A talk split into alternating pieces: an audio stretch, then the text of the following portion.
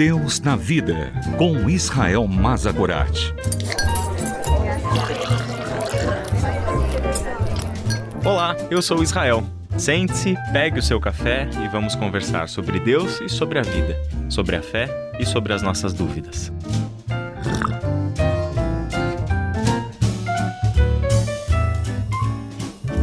Como Jesus interpretava as Escrituras?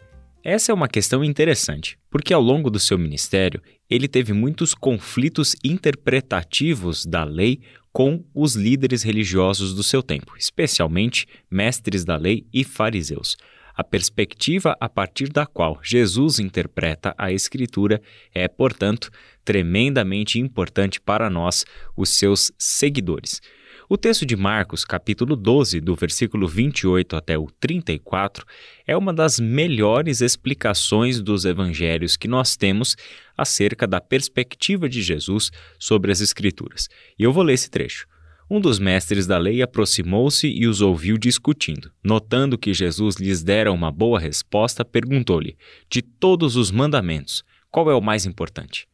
Jesus respondeu: O mais importante é este. Ouve, ó Israel, o Senhor, o nosso Deus, o Senhor é o único Senhor.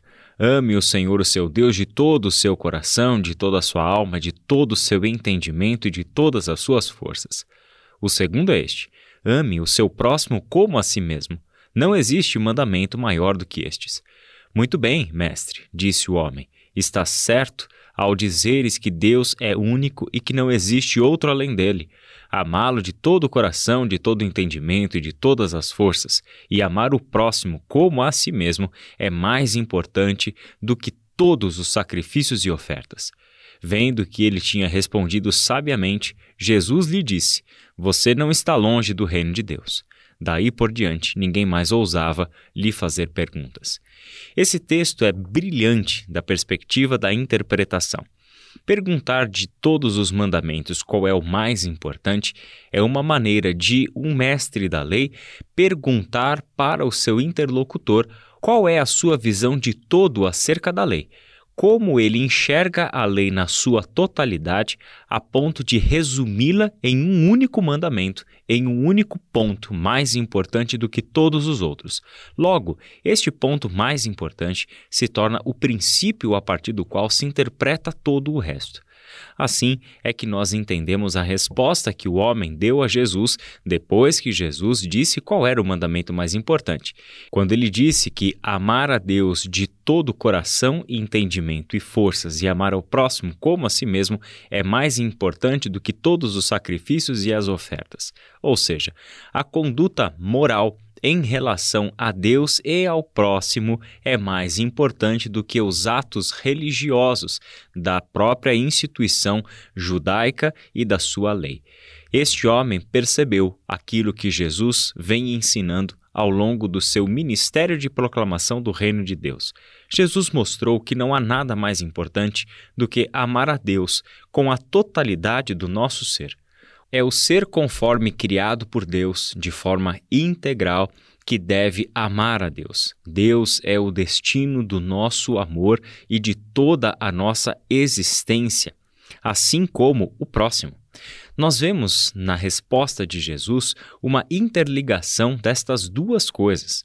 Jesus mostra que não existe amor a Deus sem amor ao próximo, assim como não existe amor ao próximo sem amor a Deus. Esta máxima de Jesus foi muito bem entendida por João, sobre a qual ele escreveu na sua primeira carta, para quem o amor a Deus e o amor ao próximo fazem parte de um único movimento que nós chamamos de conversão. Já que a resposta de Jesus ao homem é que ele não estava longe do reino de Deus, mostra que estar no reino de Deus é passar por um processo de conversão em que nós saímos de nós mesmos e estamos nos dirigindo a Deus e ao nosso próximo. A conversão da perspectiva evangélica tem um duplo movimento que, na verdade, formam um movimento só de tão integrado que é. Este duplo movimento é em direção a Deus e em direção ao nosso próximo. Este movimento tem algo em comum. Todo ele exige que nós saiamos de nós mesmos. Isto é, deixamos de nos colocar como o alvo primeiro do nosso amor, para amarmos a Deus com a integralidade do nosso ser e ao nosso próximo como a nós mesmos. E o que significa amar o próximo como a nós mesmos? Para nós cristãos, se reveste de um sabor muito especial falar sobre isso. Porque quem sou eu, senão aquele que nasceu de novo? Quem somos nós, senão aqueles que agora são habitados pelo próprio Espírito de Deus? Nós amamos ao próximo como a nós mesmos, porque amamos o Deus que vive em nós. Amamos o Deus que está trabalhando em nós para que sejamos conforme a imagem do seu Filho Jesus Cristo. Este é o amor próprio do qual fala o Evangelho.